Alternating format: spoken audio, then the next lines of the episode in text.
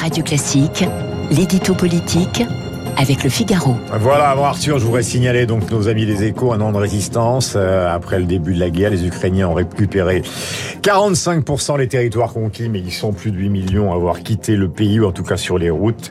Et il y a encore 150 entreprises françaises sur place qui ont repris leur activité. Vous trouverez le détail évidemment à l'intérieur des pages des échos. Tout de suite, édito politique avec vous, Arthur Berda, euh, du Figaro.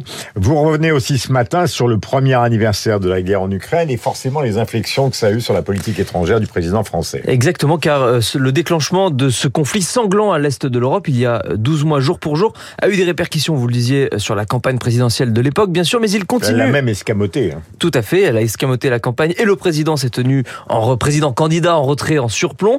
Et puis, euh, des conséquences, elle continue d'en avoir euh, aujourd'hui, au-delà d'ailleurs de la question de l'inflation, car depuis qu'Emmanuel Macron a décidé d'enfiler le costume de chef de guerre et d'essayer de jouer les médiateurs entre Kiev et Moscou, le président de la République, en fait, n'a plus vraiment renoué avec les affaires intérieures, à l'exception de deux déplacements, Rungis mardi et le salon de l'agriculture demain. Il se fait de plus en plus rare dans le pays, en même temps qu'il se démultiplie en revanche sur la scène internationale où il enchaîne les déplacements à l'étranger. Il a foulé pas moins d'une quinzaine de pays répartis sur quatre continents différents depuis l'été et il va poursuivre la semaine prochaine avec une tournée de cinq jours prévue en Afrique centrale. Mais c'est d'intérêt pour la diplomatie, un lien avec le conflit? Eh bien, euh, disons que dans la Ve République, les affaires étrangères relèvent traditionnellement de ce que l'on appelle le domaine réservé du chef de l'État et qu'Emmanuel Macron, il faut le dire, a une inclination naturelle pour ce type de sujet depuis 2017. Mais ce qui a changé avec l'épisode du Covid, euh, puis la guerre en Ukraine, c'est que ces deux crises ont validé un certain nombre de ces thèses qui vont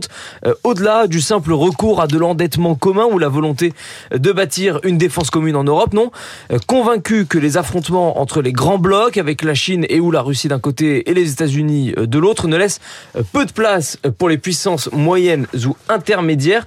Emmanuel Macron entend redonner une place, une voix, un rôle à la France et à l'Europe dans le concert des nations. Il espère que les déstabilisations du monde vont imposer, exiger le retour du multilatéralisme et dégager ainsi un espace pour l'Europe dont la France serait redevenue entre-temps le nouveau moteur. Arthur Berda, vous êtes en direct en dehors de l'incantation. Est-ce qu'il y parvient? Et Pour l'instant, pas vraiment. En fait, le président a fait le choix, pour tenter de redonner cette place à la France dans le concert des nations, de surinvestir le terrain de l'affect et de tenter d'instaurer des relations très personnelles avec ses homologues, et ce, quels qu'ils soient, hein, qu'il s'agisse de l'ancien président américain Donald Trump, du russe Vladimir Poutine ou encore plus récemment de la première ministre italienne Giorgia Meloni, sauf que ces contacts directs et même chaleureux parfois ne lui ont en fait jamais permis de remporter le moindre bras de fer avec eux, qu'il s'agisse des sujets commerciaux avec les États-Unis à l'époque, de l'immigration et de l'Océan Viking, on s'en souvient, avec l'Italie, ou euh, donc de la guerre euh, qu'il n'a pas réussi euh, ni à éviter ni à arrêter pour ce qui concerne la Russie.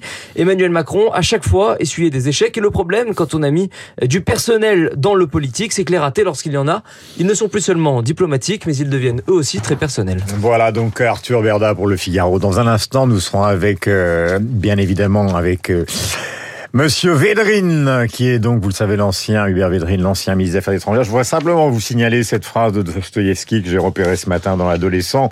Et vous allez voir euh, de quel côté on peut situer celui qui pour l'instant, euh, semble avoir pour les Occidentaux le bon rôle. Euh, Dostoïevski, voici ce qu'il dit. Si vous voulez étudier un homme et connaître son âme, ne faites pas attention à la façon dont il se tait, ou dont il parle, ou dont il pleure, ou même dont il est ému par les plus nobles idées. Regardez-le plutôt quand il rit. S'il rit bien, c'est qu'il est bon. Hubert Védrine.